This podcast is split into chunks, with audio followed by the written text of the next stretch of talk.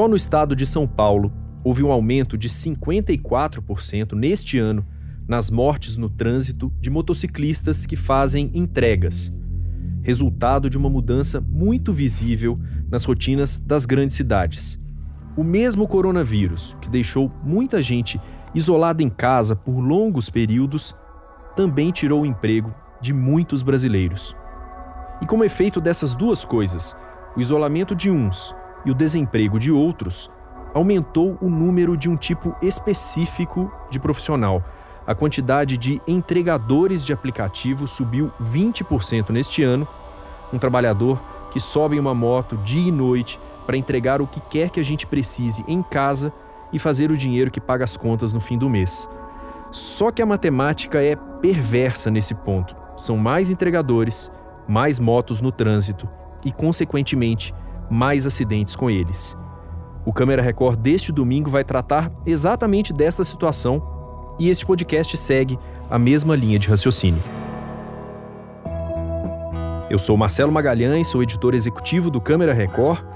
Hoje eu recebo aqui no estúdio a mulher mais naturalmente elegante da nossa redação, a repórter Mariane Salerno, que trabalhou na apuração e produção dessa pauta, está mais uma vez aqui conosco. Bem-vinda, Mari. Obrigada, eu vou querer sempre ser apresentada assim agora. Ah, com certeza, com certeza. E eu converso pela internet também com o ortopedista e presidente eleito da Sociedade Brasileira de Coluna, o Dr. Cristiano Menezes, que vai falar com a gente sobre as consequências desse alto número de acidentes com motociclistas. Bem-vindo também, doutor. Muito obrigado, é um prazer participar com vocês aí desse bate-papo. Prazer é todo nosso. Eu vou começar perguntando para Mariane Salerno. Mari, ao longo das últimas semanas, você levantou dados de batidas envolvendo motos, especificamente durante a pandemia. Eu citei no começo agora os números do estado de São Paulo, mas eu imagino que essa realidade se repita também em outros lugares pelo Brasil. O que, que te chamou mais atenção em relação a esses números? Acho que a gente pode falar do perfil das vítimas, né? Que sempre a maior parte é de homens e, e muitos jovens também, né? Entre 18 e 29 anos. Então, essa juventude, né, sofrendo acidentes, sofrendo sequelas desses, desses acidentes todos. E boa parte também do, das ocorrências é, à noite, então 54% das ocorrências acontecem à noite. E, e também mais da metade das vítimas morrem no local. É, então, esses são, são são dados aí que, que eu me deparei que chamam a atenção das características desse tipo de acidente, né, de acidentes envolvendo moto. E uma característica também muito uh, uh, que apareceu muito agora nessa época da pandemia, os acidentes mais graves porque as ruas livres, né, sem trânsito, as, as motos ocuparam as ruas e por isso elas uh, andaram com mais velocidade também. Velocidade uh, acaba causando assim, um acidente mais grave e, ma e maior número de óbitos. Então, acho que esses foram os dados aí que a gente se deparou. Eu vou trazer para a conversa o ortopedista Cristiano Menezes. Doutor, para a gente se aprofundar um pouco nessa situação que a Mari colocou para nós aqui agora, pela sua experiência, quais que são as principais lesões, as mais preocupantes que acontecem geralmente nesses acidentes de moto? Bem, Marcelo e Mari, é, as lesões, como foi bem colocado aqui agora, metade ou, um pouco mais disso dos acidentes são fatais, é, levando claramente aos traumatismos cranianos e traumatismos na coluna cervical alta, né, no, no pescoço, como aqueles que são causadores principalmente das lesões fatais no local do acidente. Agora, as lesões elas são as mais diversas, né? Associadas aos traumatismos cranianos, a gente tem o traumatismo de toda a coluna, o esqueleto axial, né? ou seja, as costas, o eixo realmente do, do, do, corpo do motociclista. Nós temos os traumas torácicos e abdominais, que também podem ser muito graves, e os traumas de extremidades, que, embora os braços e as pernas muitas vezes não levem a uma lesão fatal, deixam sequelas para o resto da vida. E esses pacientes vão, delongar, vão, vão depender aí de muito tempo de reabilitação e muitas vezes uma reabilitação que seja até mesmo insuficiente para voltar a uma vida produtiva. Então, especificamente, nós não temos uma lesão típica do acidente motociclístico, porque esse acidente ele é tão violento que ele literalmente pode pegar qualquer parte do corpo do motociclista. Mas os acidentes fatais normalmente são decorrentes dos traumatismos cranianos. Bom, eu trago agora um trecho da entrevista com o Eberton Barbosa, de 31 anos. O Eberton é um de tantos motoboys que se acidentaram durante a pandemia. Aconteceu com ele bem no Dia das Mães. Ele trabalhava para duas empresas de entrega diferentes e depois da batida, o Eberton ficou 12 dias em coma, teve traumatismo craniano, fraturou uma vértebra do pescoço, teve que colocar pinos nas mãos, no quadril e infelizmente perdeu a perna direita. A nossa equipe conversou com ele durante o longo processo de recuperação dele no Instituto Luci Montoro, aqui em São Paulo. Saí seis horas da tarde para ir trabalhar, né? Que era dia das mães. Aí eu fiz, acho que foi três entregas, tava tocando uma em seguida da outra. Na quarta entrega que eu tava indo, aí eu bati de frente com o carro. Ah, quando eu acordei, eu tava deitado, não conseguia me mexer. Aí logo quando eu acordei já veio a equipe médica.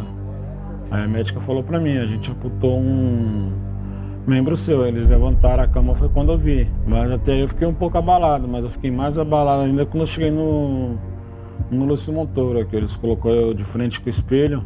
Que aí lá eu até chorei, que eu não aguentei, né?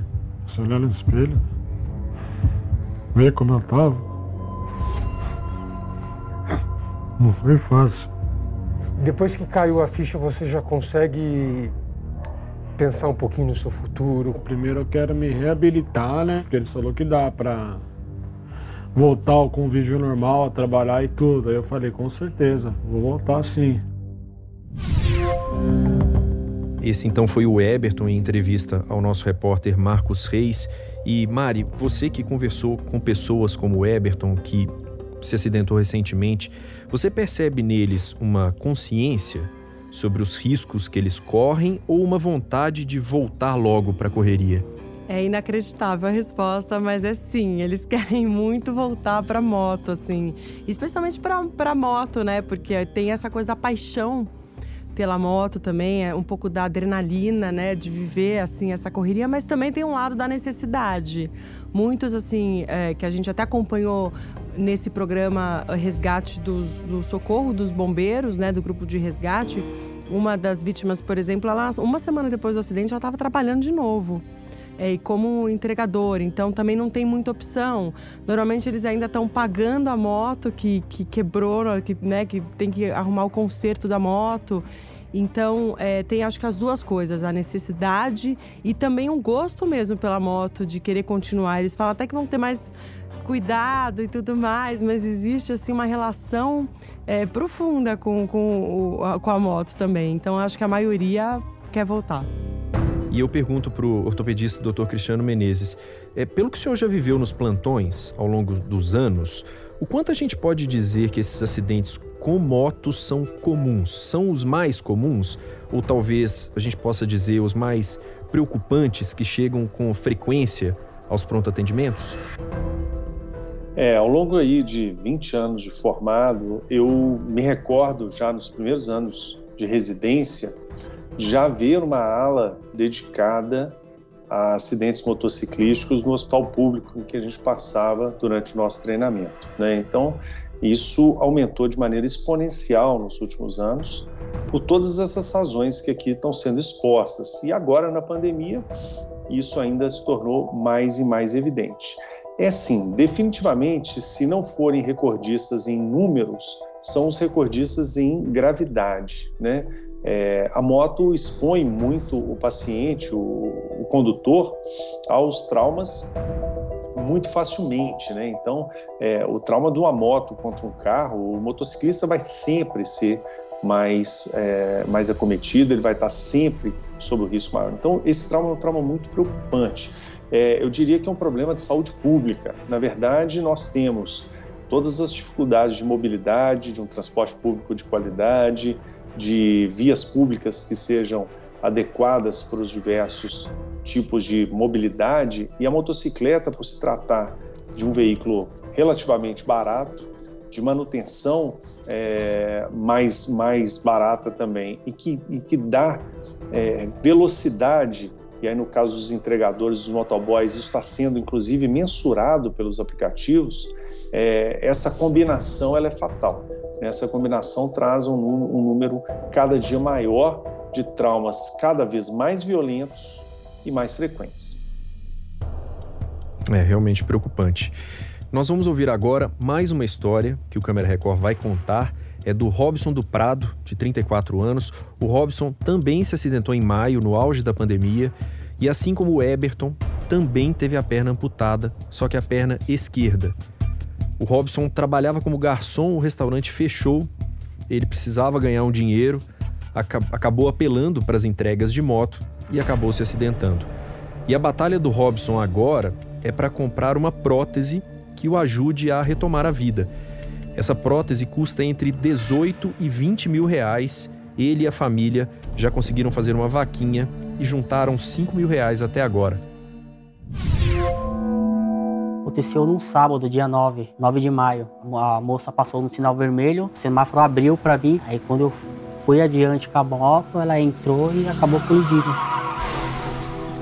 A moto ela não atingiu, ela atingiu só minha perna. Na hora que eu olhei, minha perna já estava pendurada e eu já vi que já tinha perdido a perna naquele momento. Eu nunca imaginei que eu ia me encaixar naquela palavra que todo mundo fala, né? Deficiente, né? Aí hoje eu me encaixo nela. Os primeiros dias eu tava meio, meio triste, né? Meio depressivo. Agora não. Minha família aí me deu bastante força e falou, né? Que tudo vai ficar bom. Você está esperando uma prótese? Sim sei que uma hora vai chegar, né? Sua família tentou juntar dinheiro para você comprar uma prótese? Nós não temos condições. Eu tenho um dinheirinho guardado, né? Não é muito, eu vendo a moto, né? E dou de entrada ou que faltar a gente parcela aí e vai pagando aos pouquinhos. É a forma que nós temos para estar tá comprando aí. Mariane Salerno, como é que foi para você entrevistar pessoas como Robson que estão nessa luta para retomar a vida depois de um acidente tão grave? É, é uma. O Robson é uma inspiração, assim, porque é bem recente, né, o acidente dele. E ele, ele é muito assim, bola para frente, está fazendo planos para o futuro. Ele já pensa vender a moto e comprar um, uma caminhoneta e tá com a prótese, vamos adaptar e vamos olhar para frente. Mas, assim, é, acho que até uma exceção à regra, né? Porque essa, essa adaptação leva muito mais tempo, é, é demorada mesmo. O pessoal do Luci Montoro, que a gente teve lá, que a gente gravou, demora às vezes é, anos até para você primeiro ter consciência desse novo corpo que você, que você acaba é, tendo depois de uma perda né, de um membro. Você tem que se, se readaptar. É, tem a perda da renda de você não poder trabalhar mais. Às vezes tem que ter uma nova profissão, porque você não vai poder voltar àquela, nem todos conseguem voltar voltar a ser entregadores. Então é uma luta de. são várias lutas. É, depois de um, de, uma, de um acidente como esse. Então eu acho que é uma, é uma longa batalha, por isso que é preciso ter muita prudência mesmo andar de moto. Como o doutor falou, a moto expõe muito a pessoa, é muito vulnerável, é muito. Ainda mais numa cidade como São Paulo, não é difícil você sofrer um acidente como esse, e, mas tem que ter consciência, porque essa, esse, esse pós-acidente, essa retomada da vida, ela é difícil. Não adianta a gente muito querer é, achar que vai ser simples. Mesmo a prótese, eles têm muito essa esperança da prótese. E realmente a prótese pode ajudar muito, mas também ela não é assim colocar a prótese e sair andando. Todos eles contam, é muito difícil a adaptação a uma prótese, você tem que passar por todo um processo mesmo, né?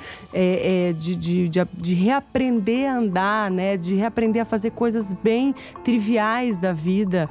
Então, assim, é uma. E às vezes você.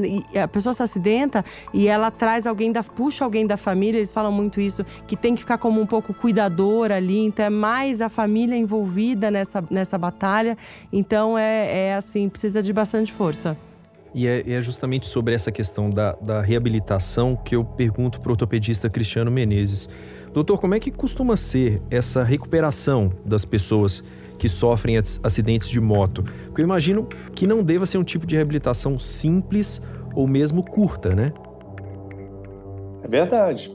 Nós escutamos aqui a história, o drama de dois pacientes, dois motociclistas que tiveram um membro inferior, a perna, amputada. Por mais dramático e, e triste que seja essa situação, muitas vezes essa é uma condição até é, vista como positiva, porque aquele membro não tinha a menor chance de ser reabilitado. Então, a amputação, embora seja uma coisa, uma medida drástica, ela traz essa possibilidade de uma reabilitação mais precoce. Mas a gente não pode esquecer de dois aspectos. Primeiro, os membros que não são amputados. Então, vamos dizer, o sujeito teve uma, uma fratura grave nos membros inferiores, nas pernas, e precisou colocar um fixador externo. Esse fixador externo, muitas vezes, abre portas aí para uma infecção, para uma osteomielite crônica. Há pacientes que ficam dois, três anos, anos até que a amputação, depois de não ter conseguido sucesso para preservar aquele membro, que esse é sempre o desejo de qualquer ortopedista, de qualquer médico que mexe com trauma, e que, no final das contas, não foi possível. Então, esse, esse paciente tem um custo social enorme, que ele demorou anos até uma solução definitiva. Ou mesmo aqueles que nós conseguimos o sucesso e que ele conseguiu manter o membro, mas a reabilitação custou aí alguns bons anos. Ademais, nós temos que lembrar que um membro inferior ele é facilmente ou mais facilmente protetizável. É totalmente diferente de um braço, de uma mão, né? É totalmente diferente uma lesão na coluna que leva a uma paraplegia, a uma tetraplegia. E os traumatismos cranianos que não levam à morte, mas deixam sequelas cognitivas, e o paciente vai estar realmente com maior dificuldade de reabilitação e de readaptação no mercado de trabalho. E um outro ponto que eu acho interessante ser colocado aqui é justamente esse, né? Porque não só uma força jovem de um trabalhador é retirado da sociedade, mas também normalmente um outro membro da família que passa a viver em função de ajudar aquela pessoa no que no, nos seus tratamentos, aí para fisioterapia, aí para os hospitais, para fazer o, todo esse processo pode ser realmente bastante longo. É uma recuperação muito dura, como o doutor mesmo falou, para a família também. E a nossa equipe conversou é, com a neuropsicóloga Sandra Chevinsky, do Instituto Luci Montoro, justamente sobre o impacto emocional e psicológico desse tipo de experiência em quem sofre um acidente. Vamos ouvir um trecho da entrevista. Pensando nesses grandes acidentes, eles trazem histórias de muito sofrimento. A própria hospitalização, as questões de dores, várias cirurgias. Então, são procedimentos que são muito agressivos para o organismo e aí a parte psíquica fica registrado, fica toda uma memória desse sofrimento. E isso pode desenvolver o que nós chamamos de estresse pós-traumático. O estresse pós-traumático, às vezes ele fica vendo os flashbacks ou dos acidentes, ou ele fica rememorando as questões ali de sofrimento numa UTI, por exemplo. Aí com alteração de sono, com alteração de alimentação, não consegue mais prestar atenção nas coisas. É um grande sofrimento. E esse tipo de é, estresse, ele precisa ser tratado. Senão ele vai trazer mais danos ainda para toda a saúde mental e física da pessoa. Tem vários impactos. Alguns desenvolvem um processo de depressão profundo, outros desenvolvem transtorno de ansiedade, e às vezes eles não aceitam os tratamentos. E aí recorrem ao uso de drogas, ao uso de álcool.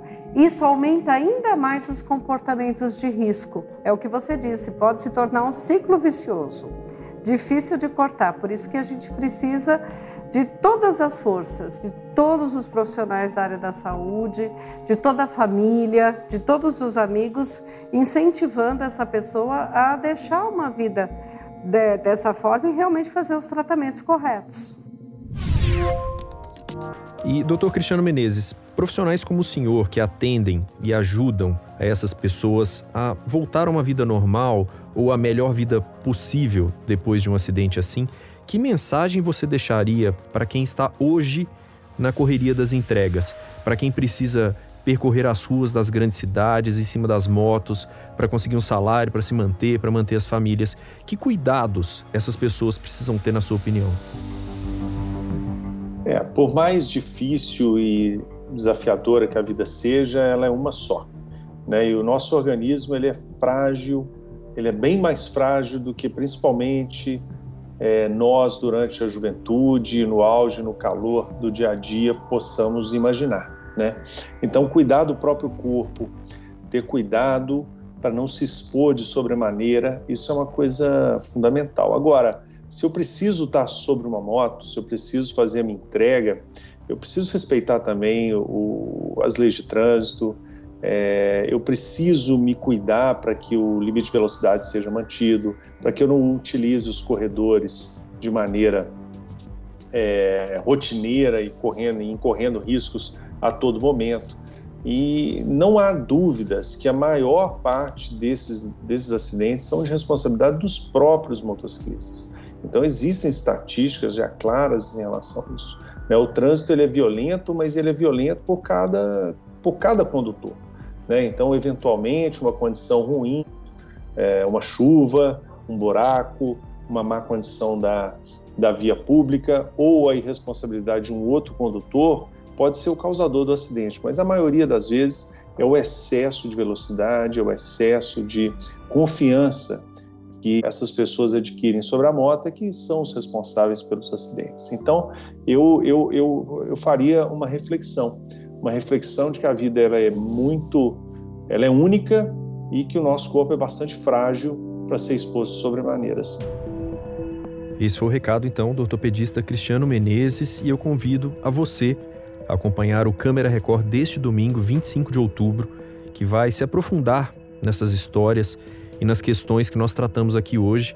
Lembrando que o Câmera Record é logo depois de A Fazenda. E se você nos ouve depois do dia da exibição do programa, não tem problema. É só correr lá no playplus.com que você consegue assistir a íntegra dessa reportagem e de todo o conteúdo do Câmera Record, investigações, matérias de comportamento, reportagens premiadas, tem tudo lá à sua disposição. Eu agradeço muito ao ortopedista e presidente eleito da Sociedade Brasileira de Coluna, Dr. Cristiano Menezes. Obrigado pelas informações, doutor, e seja sempre muito bem-vindo. Obrigado a vocês.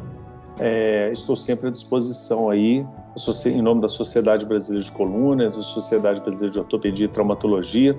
É sempre um prazer estar em contato com vocês, prestando as informações aí para a nossa população. Obrigado, doutor. Volte sempre. Mari Salerno, super obrigado mais uma vez. Apareça mais vezes para dividir com a gente esses bastidores da reportagem, tá? É um prazer sempre. Prazer todo nosso. Este podcast teve sonorização de Felipe Égia, edição de Miguel Wesley, a colaboração de Matheus Cristiano, do Márcio Strumiello, do Lucas Leck e da equipe do estúdio multiplataforma aqui da Record TV. E eu faço questão sempre de agradecer a você que nos acompanhou mais uma vez Espero de verdade que você tenha gostado. Semana que vem a gente volta. Até lá. Tchau.